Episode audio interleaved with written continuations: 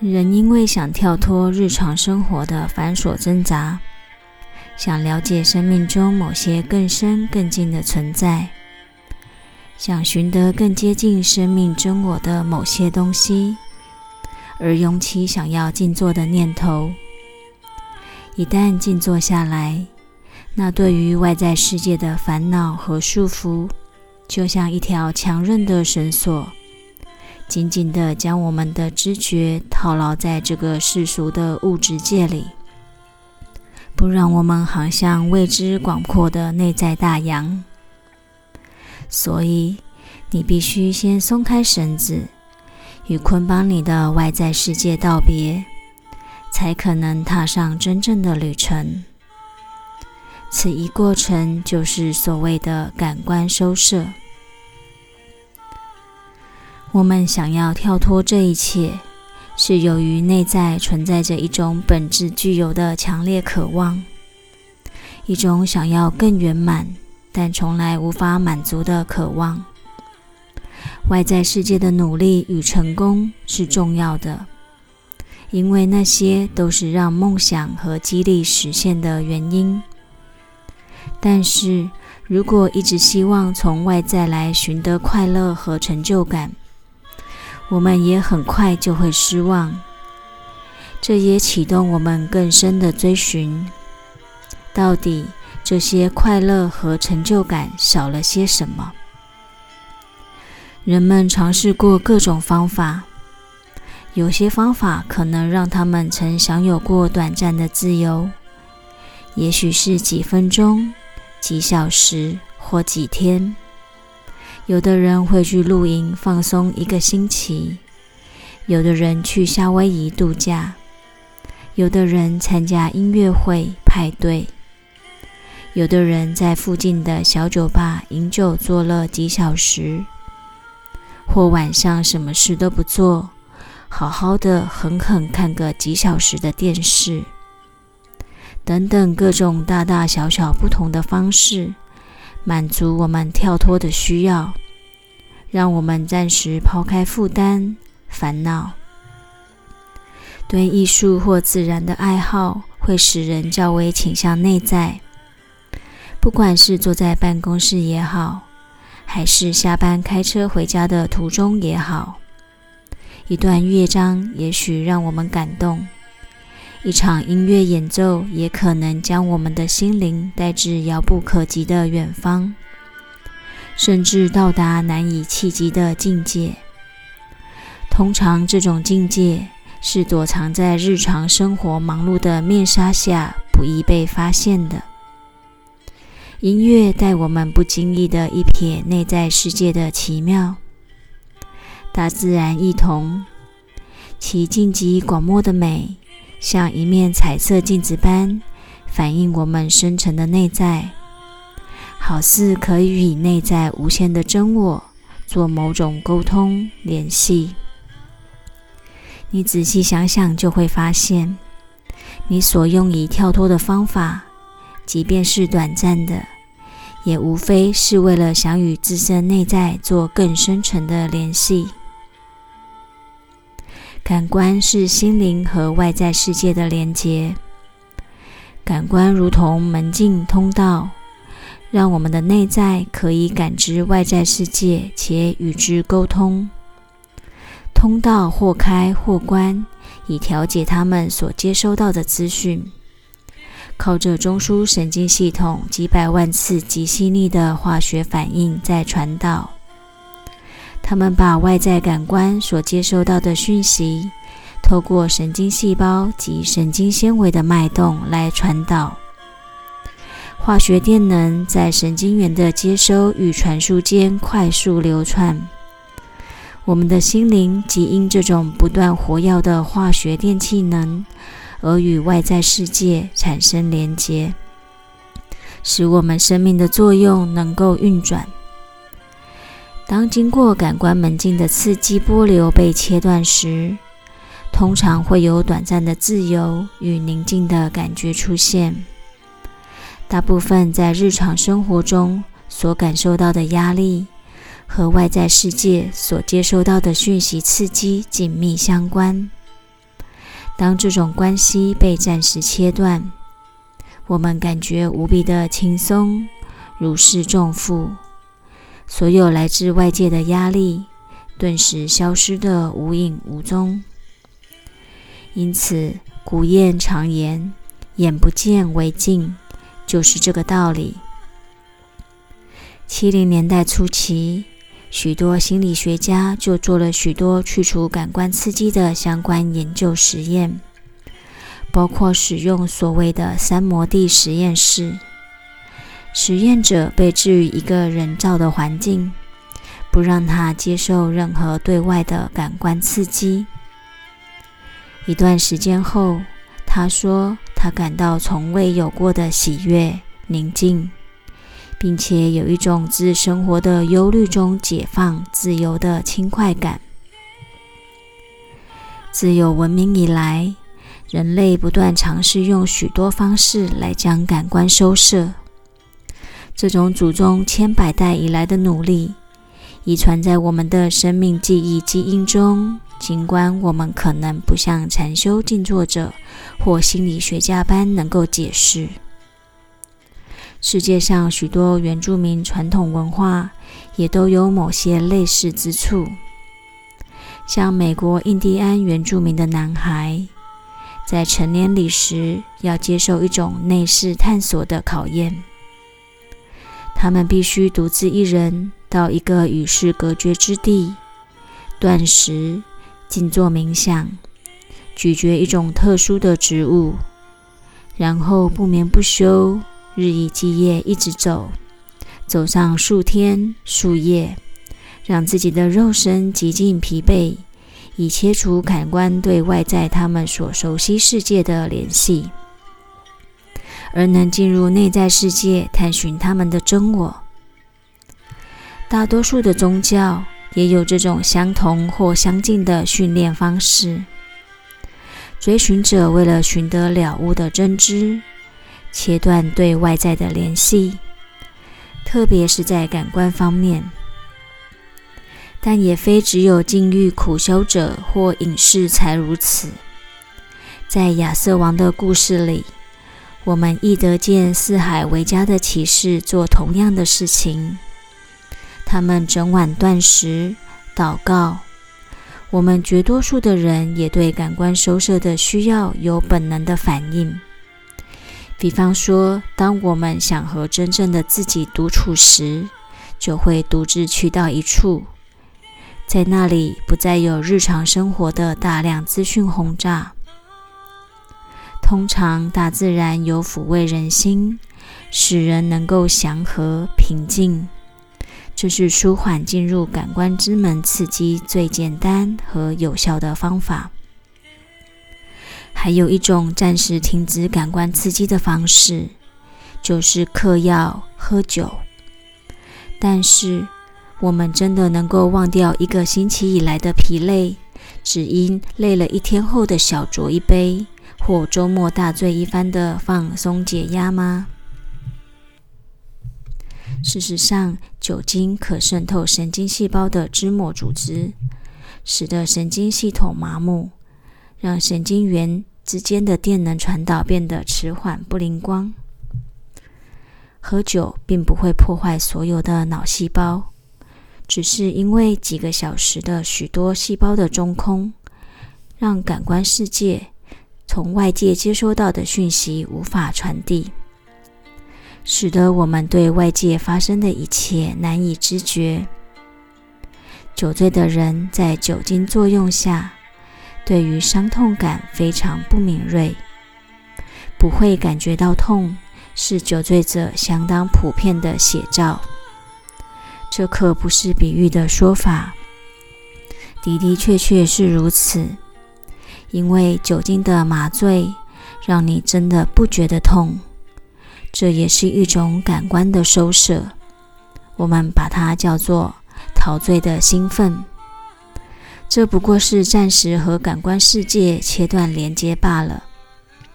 酒精在神经系统的通道以及心灵资讯的高速公路上造成一个间隔，让你休息、喘口气。迷幻药有类似的作用，他们改变资讯通过神经纤维的管道，以此阻断我们和这个世界的正常联系。一旦和这个世界的联系被切断，至少持续数小时，我们发现大部分的烦恼和忧虑都不在了。我们高兴地唱歌、跳舞，即使走调也毫不在意，热情地拥抱朋友，表达我们对他们的爱。有些人因交际应酬喝酒，或者吸食迷幻药。而后产生很不舒服的反作用，但他们仍乐此不疲，因为对许多人而言，酒和迷幻药是让人得到快乐的方法。这也说明了快乐事实上是来自于内在，皆由与外在联系的断绝。酒精和迷药帮助我们接近存在于我们内在的快乐和平静。不幸的，酒喝得越多，迷幻药使用的越多，我们身体的混乱越大，整个神经系统完全被破坏，连带着我们的意志力也被削弱。不论生理或心理，均产生强烈的依赖，长期下来，得到的反效果多于快乐许多。静坐的开始也是感官收摄。但非使感官麻木，相反的，它能强化我们的神经系统，让神经系统受到控制。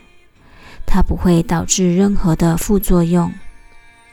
静坐的感官收摄有让感官平静的作用，在借由心灵的集中，使得与外在联系的感官通道得以停止作用。以下我们将就其过程仔细审视。静坐最好的姿势是莲花坐姿。这个姿势之所以称为莲花，并非因为我们坐的像一朵花，而是因为莲花的特性。莲花出淤泥而不染，在浊池中卓然独立，开出世界上最美的花。其名表示出，即使我们身处五浊恶世，亦能进入平静的内在。那无可比拟、绝美之境，昂首挺立于污浊之上。莲花坐姿即双盘，静坐时将腿盘好，脊椎伸直，两手手指交叉握住放好，闭上双眼，舌顶上颚。此为静坐绝佳之姿，它会使你易于集中，并带来心灵的平静。如果初学者觉得双盘过于困难，也可以单盘或更简单的交叉坐，双腿交叉即可。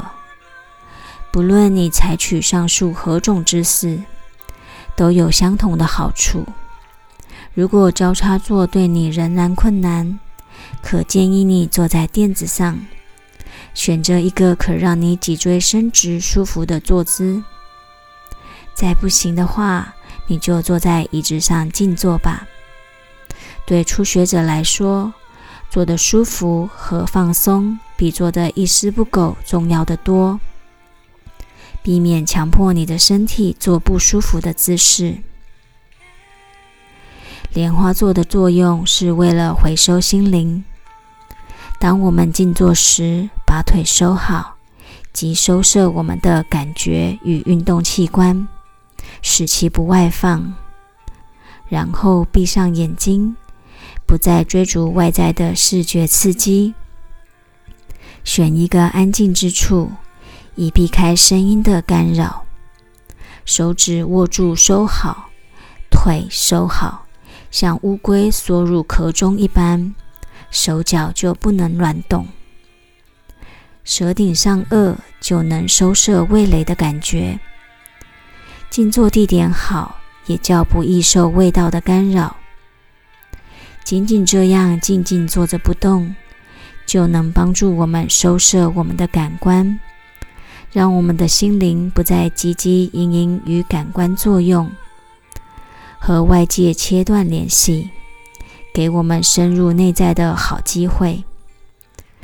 身体不动会带给心灵平静，只是坐着不动，我们的心灵就能更安宁。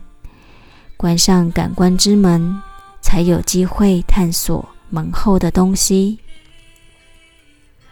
坐直且维持不动并不难，但也不像说的那么简单。大部分的人一开始都不容易做好，身体也好，心灵也好，两者皆不习惯，也许都会跳起来向你抗议。但靠着你坚强的毅力。你将可以克服，让你的身心以此姿势坐得久一点，而你也将发现这些简单的技巧带你惊艳心灵的平静，帮助你在内在回归旅程中更向前进。想象一下火箭升空，在挣脱地心引力升空的数分钟，所需耗费的燃料最多。进入宇宙轨道后，它只需一点能量就能高速航向遥远的天际。静坐与此极为类似，要从意识心灵日复一日的重力场中跳脱，需要身心两方极大的能量。脊椎伸直，静坐不动，也许不容易做到，但可帮助我们的心灵得到升空的能量。背脊伸直，增加脑部的血流量，这对静坐非常重要。深呼吸也很重要，因为深呼吸可增加血液的含氧量。背脊伸直，同时也刺激在脊柱内流动的生命能。在日本、中国，人们把这种生命能称为气。在印度则被称为 prana。下一个部分，我们将讨论如何集中，如何控制心念，避免心灵散乱外驰。这需要更多的能量。不耗费能量，我们怎有机会离开地面升空呢？当然，就算你双盘在静坐，你的心灵和外在世界间仍稍许联系。在静下来时，一些平常我们没有注意的声音、味道开始蠢蠢欲动，想引起我们的注意。这就是我们下面要谈的收摄的征兆。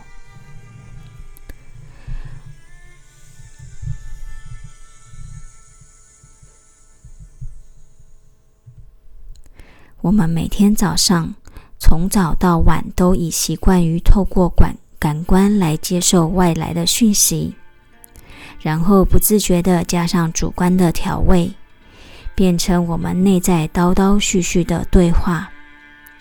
静坐就是试着将此关闭，因为这种方式是多么不同于你的惯性，和你心智的运作是多么的相左。你在尝试突然改变自己活了大半辈子的习惯。你的心灵很难适应，直觉的想抓住任何小小的刺激，就像掉入流沙中的人想抓住任何可抓的东西般。所以，我们突然对通过神经系统的感官讯息非常的敏锐，也就是平常我们毫不在意的讯息，此时变得很清晰。是电话在响吗？只要稍微听到一些微弱的声响，你的心灵就开始揣测。闻到不熟悉的味道，咦，那是什么味道？已进入内在的旅程，意识心灵对不寻常的安静觉得不自在，一直想到回到他熟悉的外在环境里，所以稍有一点刺激，他就会去注意。去想那是什么？一定是小明打来的电话。也许有什么意外，我应该去接的。我听到邮差送信来了，可能申请的表格寄到了，我有这么多事要做，哪有空静坐？我不可以坐在这儿，什么事也不做，还是下次再静坐吧。念头来来往往在心头，就像野马般奔腾不已。只要我们不控制它，它就为所欲为。加上我们感官的催化，思想更享受其驰骋的乐趣。和朋友见面，好奇去看发生什么事。不断追逐大千世界炫人的声色等等，但如果我们透过感官收摄来控制这些思想，他们急着找出口，找不到出口，他们便觉得恐慌，想要跳出不被控制，或者从小小的出口挤出去。这是感官收摄时最初的现象。我们很快觉察到感官所接受到的任何小小的讯息，也发现到自己对念头的控制如此之少。心灵的这种特性和一个人戒烟、戒酒、戒药瘾一样，感官收摄就是要勒戒你的习性。我们的心灵如此依赖感官的刺激，和吸食毒品的人依赖毒品一样。一旦想要拿掉毒瘾，便发作。我们被外在世界紧紧勾住，所以想要静坐二十分或三十分，以探索内在，才会变得如此的困难。一天傍晚，穆拉在屋内遗失了他的钥匙。过了不久，他的邻居经过，发现穆拉在路旁街灯下的草地上。爬着找他的钥匙，邻居问道：“你丢了什么吗？”钥匙，穆拉回答，并继续再找。他的邻居很热心的帮他一起找。后来又来了另一个邻居，也加入他们的行列。没想到越来越多人爬在草地上找钥匙，怎么也找不着。最后，穆拉放弃了。气馁地说：“我看是没希望了，算了。”第一个邻居问他：“你想想，会是在哪掉了的呢？”他想也不想地回答：“在我家。”啊，在你家？那我们在街灯下爬半天是在干嘛呢？穆拉说：“我们在屋子里也不可能找得到的，因为里面没灯，漆黑一片，你什么也看不到。”只有这里才有灯。有时外在刺激太多，造成感官的过度负荷。你的朋友中一定有人得不停的抽烟、喝咖啡，或于非进食期间吃甜点等等。他们大多是不自觉的一种非做不可的强迫行为，以刺激感官，或让你的感觉及运动器官忙碌。人类是唯一一种不饿但却进食的动物，所以很快就觉得厌腻了。生命中有许多行为会产生这样的结果。由于我们未曾好好的开发我们的内在，才会觉得需要借由外在不断的刺激来得到快乐，或者至少不会让自己陷入低潮。这样依赖的结果形成了恶性循环，越来越多的刺激才能得到同样的效果。五杯咖啡变成了八杯，一包香烟变成两包。越是沉溺于此，就越依赖，也因此越难戒除。这种恶性循环总有一天让你疲乏、烦躁、神经失调、精神衰弱。是否记得孩童时期对每件事物的尝试？那时这世界充满神秘与奇妙。成年以后，我们太习惯于感官所带给我们的世界，一切的一切似乎不再新鲜奇妙，也不再感觉到这个世界的美。感官收摄的练习帮助我们慢慢改正，让我们不再依赖。可以控制感官，去除我们的执着，回复孩童时期发现这个世界的惊奇，借由找回失去的纯真。生命中一件小小的事都可以让我们乐不可支。静坐的感官收摄，比否定这世界，还更能让我们的感官的活力恢复，也更能激发我们的感恩心。就像断食之后，会让我们的胃口变得更好，吃什么都好吃一样。静坐完，睁开眼睛，发现世界更美。大地之音更富饶趣味，像刚度假回来。但感官收摄只是初步功夫，推我们出港。要想航向那内在广阔的大海，你必须学习控制心灵。释放心灵力量的钥匙，就是集中。